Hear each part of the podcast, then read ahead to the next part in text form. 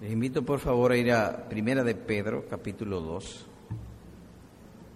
y el verso 24. Leo en Primera de Pedro, capítulo 2, y el verso 24. Quien llevó él mismo nuestros pecados en su cuerpo sobre el madero, para que nosotros, estando muertos a los pecados, vivamos a la justicia y por cuya herida fuisteis sanados.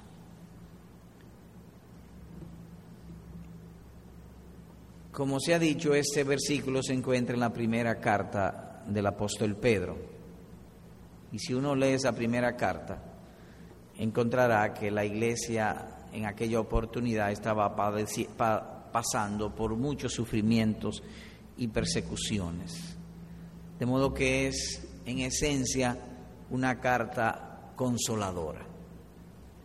Y hay uno de los versículos en esta carta eh, que habla de un asunto que es muy insistido en el Nuevo Testamento y que cuando nos ocurre a nosotros, es muy común también entre nosotros, cuando nos ocurre reaccionamos como sorprendidos y es específicamente con los sufrimientos.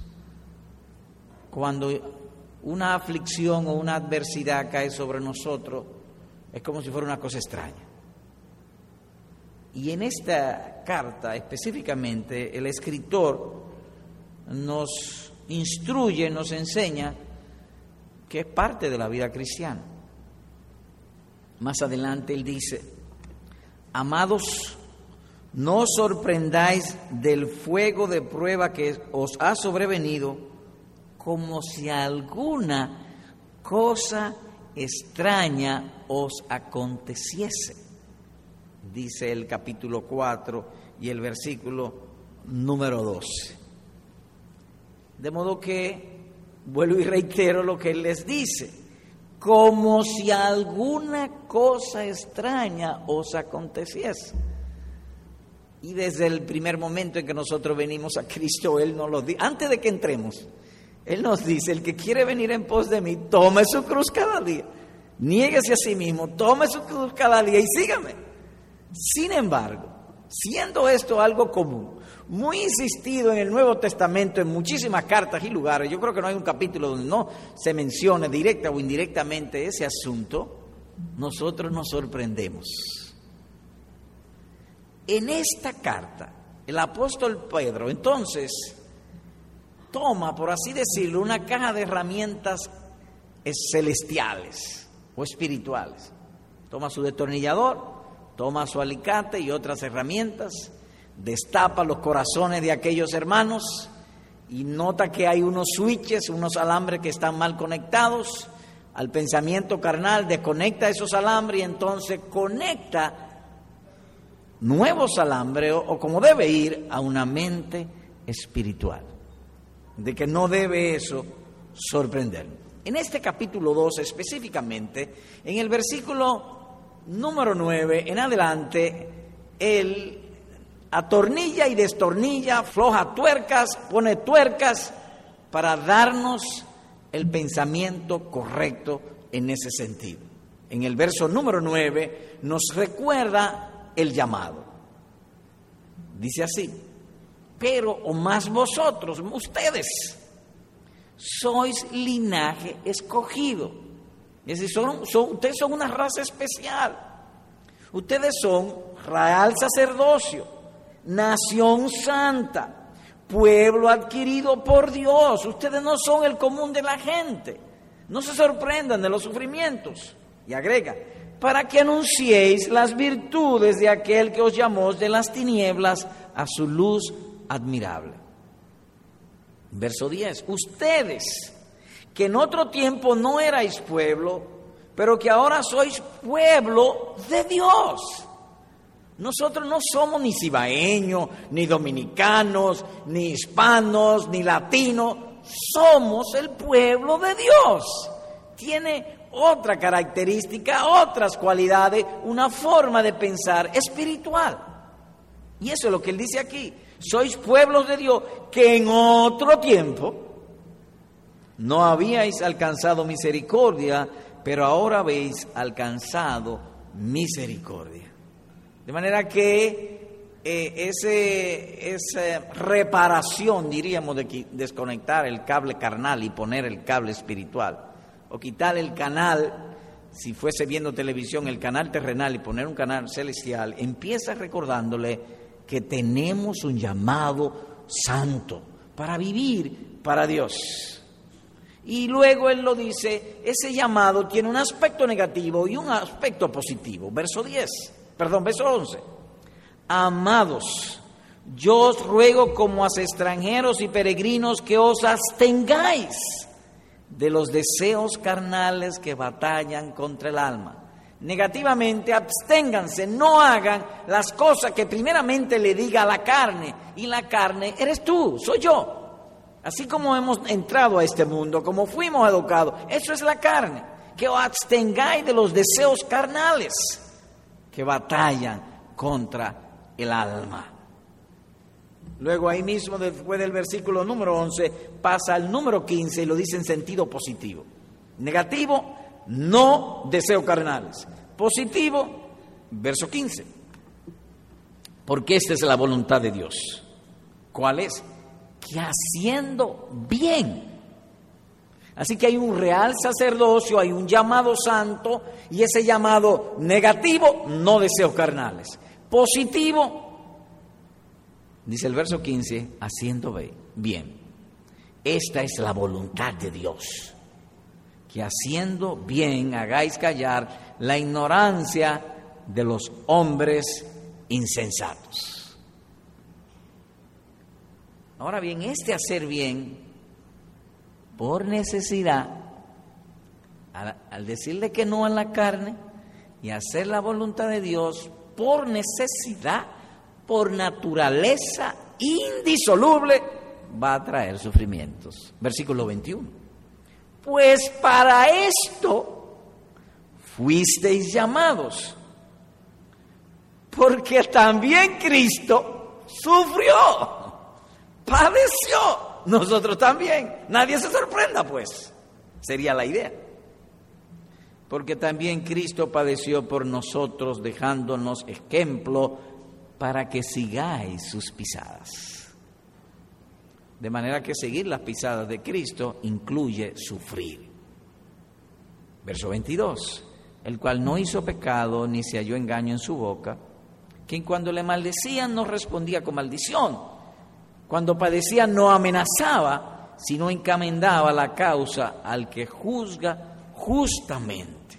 Y ahí entra entonces nuestro versículo, versículo 24. Quien llevó él mismo nuestros pecados en su cuerpo sobre el madero, para que nosotros, estando muertos a los pecados, vivamos a la justicia, y por cuya herida fuisteis sanados. Así que hay un llamado hay un aspecto negativo, hay un, aspecto positivo, por necesidad hemos de sufrir y el, y el punto culminante o nuestro original es el Señor Jesucristo. Que aplicado a esta Santa Cena pudiera decirse que cuando recordemos, consideremos o mencionemos los sufrimientos de Cristo, debemos también reflexionar sobre su causa, cargar con nuestros pecados. ¿Cómo estudiaremos, o más bien cómo reflexionaremos brevemente sobre este versículo? Voy a leer nuevamente el verso 24 para separar en dos partes. Leo. Quien llevó él mismo nuestro nuestros pecados en su cuerpo sobre el madero. ¿Qué es eso? La gloria de Cristo los sufrimientos por nuestros pecados es la gloria de Cristo. Y luego la otra parte, para que nosotros, estando muertos a los pecados, vivamos a la justicia y por cuya herida fuisteis sanados. Así que de un lado está la gloria de Cristo, o que los sufrimientos de Cristo son su gloria, y segundo, que es para bien del hombre. Nótense que dice allí, verso 24, para que nosotros, primero habla directamente de quien llevó él mismo nuestros pecados en su cuerpo sobre el madero. Eso es él. Y luego entonces nosotros, para que nosotros, porque sus sufrimientos fueron para nuestro bien, su gloria siempre está atada indisolublemente a nuestro bienestar presente y por venir. Así que hablaremos de eso brevemente. Empecemos con la primera parte. Los sufrimientos de Cristo son su gloria. Decíamos que el apóstol Pedro cuando escribía, escribió a esta iglesia, le dice, no se sorprendan de los sufrimientos, de donde uno infiere que es la naturaleza humana tener la inclinación de no hacer una buena construcción cuando las adversidades o calamidades caen sobre otro y aún a veces sobre nosotros mismos siempre tendemos a pensar lo peor, a pasar juicio, sobre todo sobre los sufrimientos y adversidades de los demás. Dice aquí quien él llevó nuestro pecado, nuestros pecados en su cuerpo. Y uno se sorprende porque a uno mismo le, le es no inmediato pensar que el Dios omnipotente ponga a sufrir a los suyos. Sí, es parte de nuestra vida sufrir, especialmente cuando si seríamos acusados por otros y, y nosotros siendo inocentes de lo que se nos ha acusado. Y eso fue precisamente la gloria del Señor Jesucristo. Él fue calumniado, fue injustamente acusado. Más aún, nadie le pudo probar nada. Y no es que no le pudo probar, él mismo pidió pruebas. Él dijo en un momento en Juan 8:46, ¿quién me redarguye de pecado? Nadie puede acusarme a mí de pecado. Y ciertamente los sufrimientos en este mundo vienen por causa del pecado. Yo diría que las mejores personas que han existido en términos naturales en este mundo, por apariencia, fueron los fariseos. Porque yo era un sepulcro blanqueado y los por fuera precioso, porque los hombres nada más pueden jugar lo que ven. Los mejores personas son los fueron los fariseos y para ellos Cristo era aborrecible. De manera que también no es extraño que los creyentes sean aborrecibles. Pero el punto es que Él nunca cometió pecado. ¿Quién me redarguye a mí de pecado? Él fue calumniado, fue difamado, fue perseguido. Pero su gloria era pagar por nuestros pecados. Te recordarán cuando Moisés le dice a Dios que le muestre su gloria. Y Dios resumidamente le dijo, esta es mi gloria, perdonar el pecado quien llevó él mismo nuestros pecados en su cuerpo sobre el madero. La gloria de Cristo son su sufrimiento, porque él sufrió sin merecerlo, sufrió por sí mismo. En otras palabras, esa gloria se hace aún más clara cuando nosotros vemos que en él no hubo ninguna causa para sufrir. Los sufrimientos los trae él pecado de una manera o de otra. Así que los sufrimientos son su gloria. Porque Él nos amó desde antes de la fundación del mundo. Nótense como dice el verso 24, quien llevó, cargó Él mismo nuestros pecados en su cuerpo sobre el madero. Y es un pensamiento maravilloso. Oh, si el Señor nos diera una memoria, eh, diría yo, al primer impulso. Que cada vez que vengamos ese sentido de abatimiento, de pecado, de debilidad, el primer pensamiento sea, Cristo pagó. Pero usualmente no es así. Nos asfixiamos, nos morimos, se nos quita el sueño, padecemos de insomnio y después de varios días y a veces de meses, oh, pero Cristo pagó por mis pecados. quiere el Señor darnos ese impulso espiritual. Él cargó con nuestros pecados. Con todos nuestros pecados. Porque cuando hicimos arrepentimiento para salvación, perdonó todos nuestros pecados. Y cuando pecamos ahora, es donde Él que vamos. Y todo lo que hacemos es, Señor, perdónanos. Eso es todo lo que hacemos. Señor, perdónanos. Y Él perdona. Esa es su gloria. Perdonar nuestros pecados o su sufrimiento fueron su gloria. En segundo lugar, que Cristo sufrió, sufrió por el bien del hombre. Así que leo nuevamente el verso 24. Quien llevó él mismo nuestros pecados en su cuerpo sobre el madero. Ya eso vimos. ¿Para qué?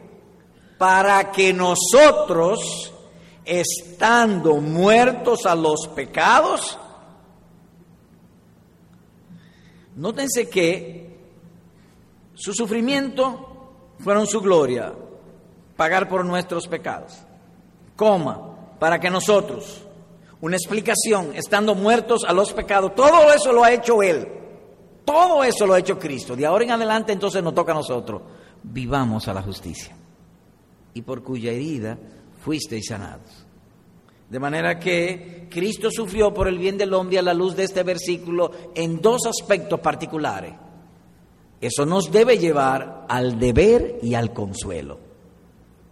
Al deber porque dice, para que vivamos, lo cual está envuelto nuestra conducta, nuestra acción, lo que pensamos, lo que hablamos y lo que hemos de hacer. Para que vivamos o para que andemos. Y por su, cuya herida fuisteis sanados. Y sanación y consolación son términos pues equivalente. Así que empecemos viendo primero nuestro consuelo. Que Cristo sufrió por el bien del hombre y específicamente, en este caso, nuestro consuelo. A nosotros no hay que probarnos que somos pecadores. Lo sabemos hasta la saciedad. Sobre todo, y he dicho nosotros, lo que vivimos bajo la luz del Evangelio. Y a veces trae una amargura terrible en nosotros nuestros pecados. Pero saber que Cristo pagó por nuestros pecados no será y nos es de mucho consuelo. El justo murió por los injustos para llevarnos a Dios, dice Primera de Pedro, capítulo 3, versículo número 18. ¿A quién tú perteneces? Yo a Cristo. Pero en términos de nación, al reino de Dios. ¿Y cómo te entraste allí? Cristo pagó el precio. Yo no podía entrar porque allí solamente entran el que hace lo recto, lo bueno, lo justo, lo compasivo, todo el que ha honrado totalmente la ley. Cristo lo hizo y pagó por nosotros y el saberlo nos consuela. Todo fue pagado en la cruz. Como dice en otro lugar más, Dios muestra su amor para con nosotros en que siendo aún pecadores, Cristo murió por nosotros, dice Romanos capítulo 5, versículo número 8. Así que ese es nuestro consuelo, ese es tu consuelo, que Cristo Jesús murió por tus debilidades, por tus pecados, por tus mundanalidades, por tus carnalidades, por tus transgresiones, por tus iniquidades, por tus rebeldías. Cristo murió y pagó totalmente por ello. Nada quedó que no fuese cubierto con el precio que Él pagó. Y por ello fuiste adoptado en la familia de Dios.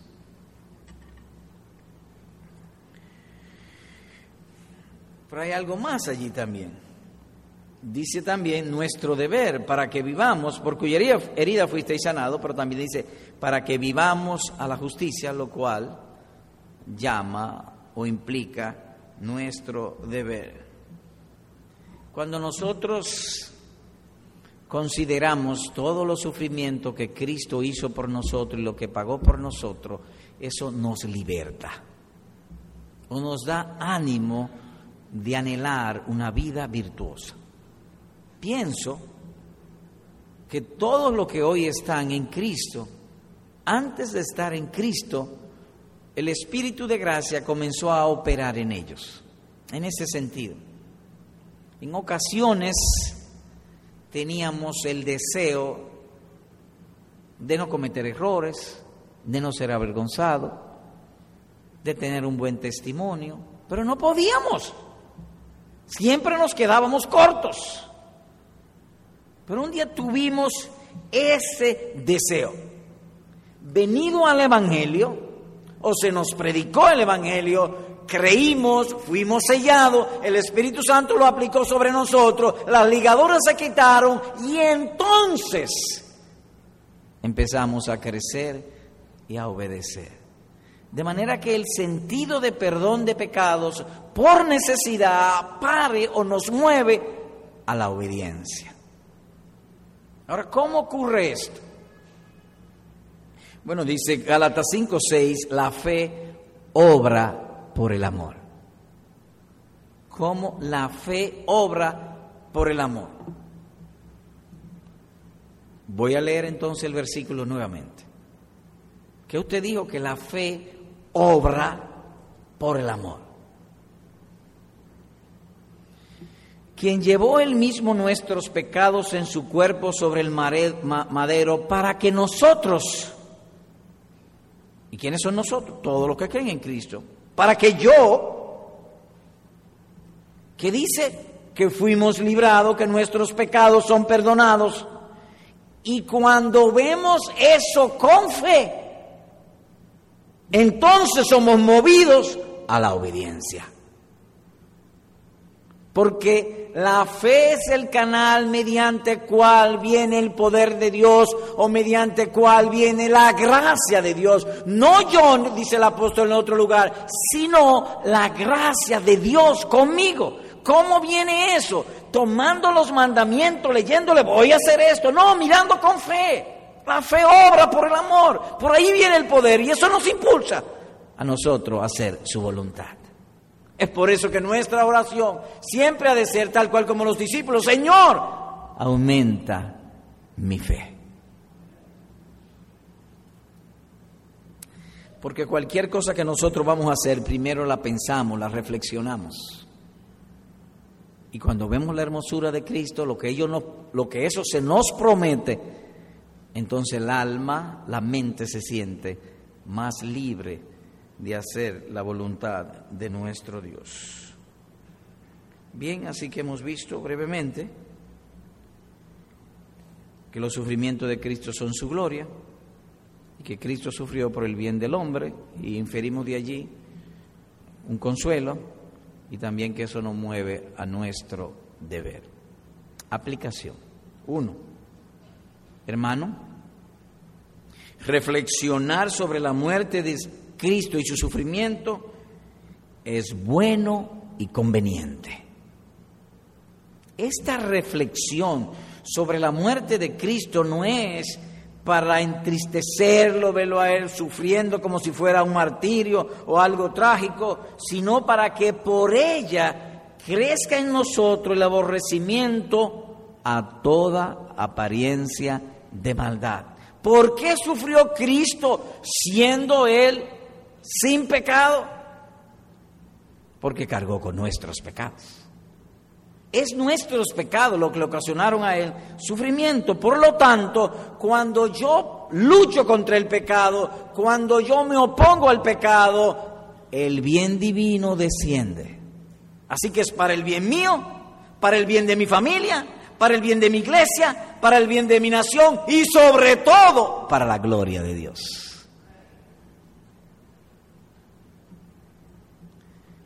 Cristo no lo mataron.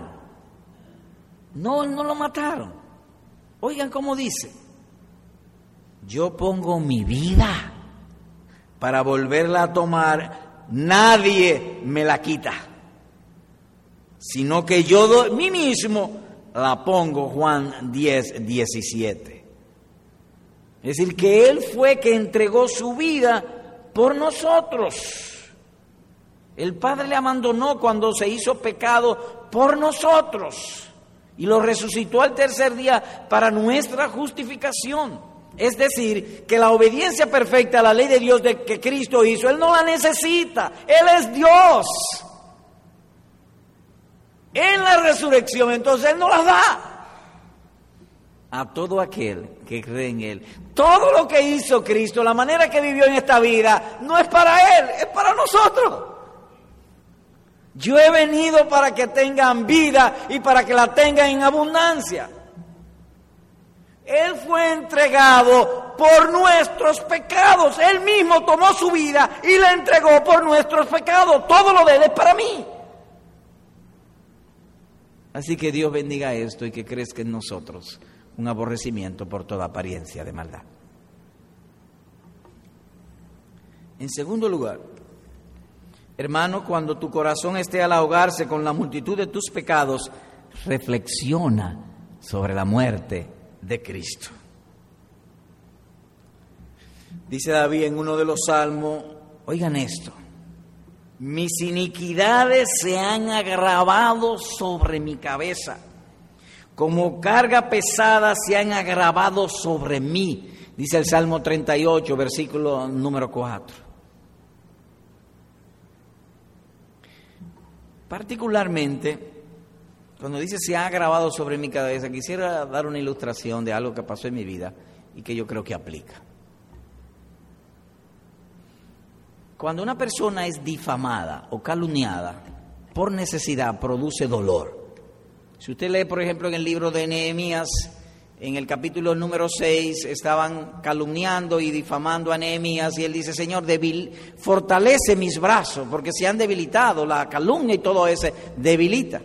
Entonces, cuando las calumnias vienen por todos lados, es como dice aquí, se ha agravado sobre mí el sentido de culpa. Uno siente como el infierno viniera sobre uno totalmente a consumirlo. Uno no duerme, se pasa los días sin dormir, pensando que la gente piensa que uno es un malvado.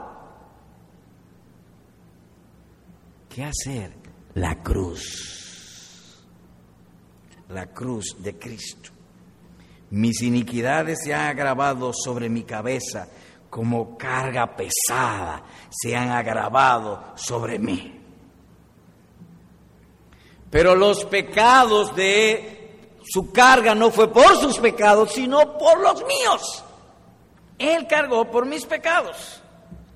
Por eso, si tú mismo u otro te acusa de descuido en tus deberes devocionales, de orgullo, de envidia, de murmuración, de malos deseos, de placeres mundanos, de mal ejemplo a otro, descuidado de tus deberes familiares o matrimoniales, de orar para ti mismo y no para por Dios, de buscar el aplauso de los hombres y no la gloria del Creador. Si todas esas cosas vienen sobre ti y si vienen juntas, la cruz de Cristo.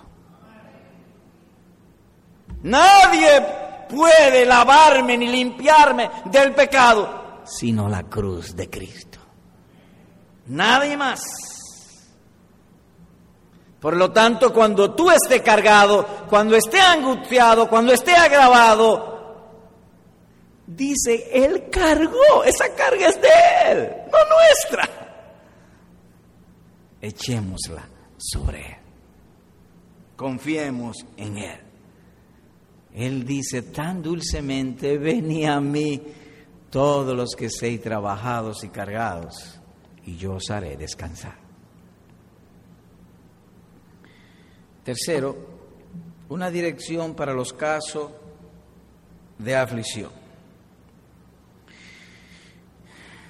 Si la providencia levanta contra ti lo que se llaman providencias adversas o aflictivas, hay ocasiones yo creo que todo aquí hemos pasado por lo que voy a decir ahora, en que nosotros nos sentimos tan culpables, el Espíritu Santo viene y obra sobre nosotros y nos da un sentido profundo de culpa.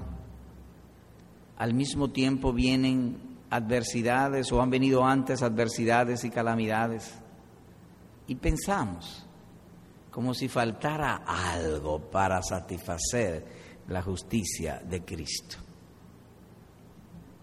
Y si me permiten, yo también pasé por eso. Me explico. La primera vez que oí el Evangelio fue en una iglesia, lo que llamamos fundamentalista, estaba una iglesia joven, todavía no teníamos mucho conocimiento. Yo hice profesión de fe. Un día, una historia que ustedes saben, pero la voy a traer otra vez. Ustedes me quieren muchísimo, así que me tolero. El asunto es que un día voy en mi carro y estoy oyendo, la, tenía la Biblia hablada y estoy oyendo la historia de José y sus hermanos y me dio una convicción de pecado tan fuerte para el carro a un lado y llora y llora y llora. Y me he convertido otra vez. Una vez estoy en casa de mi suegro y están hablando de ciertas cosas, vino a mi memoria pecados pasados, me sentía que yo era impío, me tranqué en el baño y volví y me convertí otra vez. Otro día voy de una ciudad a otra que iba a hacer un trabajo y entonces estaba oyendo en la Biblia hablada Lucas 18 sobre el fariseo y el publicano y llora y llora. Y puse el carro al lado y volví y me convertí otra vez. Eso no hay que hacerlo. Porque no hay deuda de un cristiano ante la justicia de Dios. No hay nada que podamos hacer, nada, absolutamente nada que podamos hacer para satisfacer la justicia. Por lo tanto, si vienen providencias aflictivas, cuidado si yo no he hecho lo suficiente para ganar el agrado de Dios en Cristo. No, no, no. ¿Y entonces por qué vienen las adversidades? Para tu instrucción, para tu corrección, para tu santificación, pero nunca para tu destrucción. De manera que no pensemos que le falta algo a Dios por cobrarme. No, ya Cristo lo pagó todo. Sin embargo, Él ha dicho que Él manda adversidad y aflicciones en mi vida para que yo participe de su santidad. Me explico. Para yo pasar a ser hijo de Dios, no hay más pago que hacer. A los suyos vino y los suyos no le recibieron más a todos los que le recibieron. A los que creen en su nombre le dio la potestad de ser hechos hijos de Dios, los cuales son engendrados por voluntad de Dios.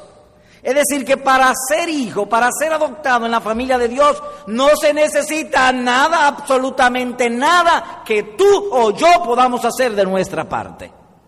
Ahora ya como hijo, si él me dice que no salga al patio y yo salgo al patio, me puede fuetear, pero ya como hijo, ya soy hijo, no tengo que pagar por la adopción, ya fui adoptado. Y entonces, ¿para qué son los sufrimientos? Oye esto. Por lo que padeció, aprendió la obediencia, dice Hebreos capítulo 5, versículo 8, en referencia a nuestro Señor Jesucristo. En otras palabras, que no hay manera de aprender las lecciones del cielo sin sufrir. No la hay. El conocimiento bíblico es según la piedad. No según el intelecto, sino según la piedad. ¿Y qué es según la piedad? Conocimiento práctico. Conocimiento que se pone en práctica. Por lo tanto, nunca piense que te vino esta calamidad porque Dios está, eh, este, yo tengo algo que pagar. No, no, no piense eso. En Dios no existe tal cosa. Ahora, sí bien puede suceder que te vengan aflicciones porque tú engañaste a algún hermano, porque Dios es vengador de todo, pero entre hijos. Lo engañaste, lo injuriaste, y seguro que no te vas a quedar así. Pero ya eso es como hijo. ¿Y por qué es así? Por esto. Y haré con ellos pacto eterno, que nunca más me volveré atrás de hacerles bien. Dice Jeremías capítulo 32, versículo número 40.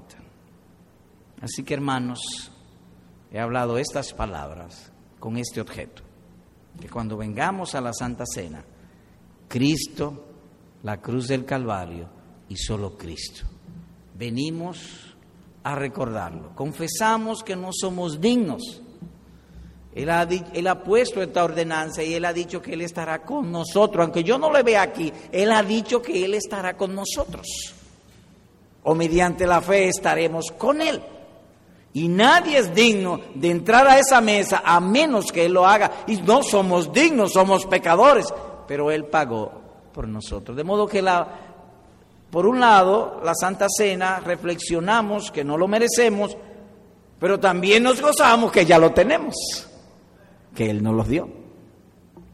Y con ese sentido hemos de venir pues a esta mesa de reconciliación.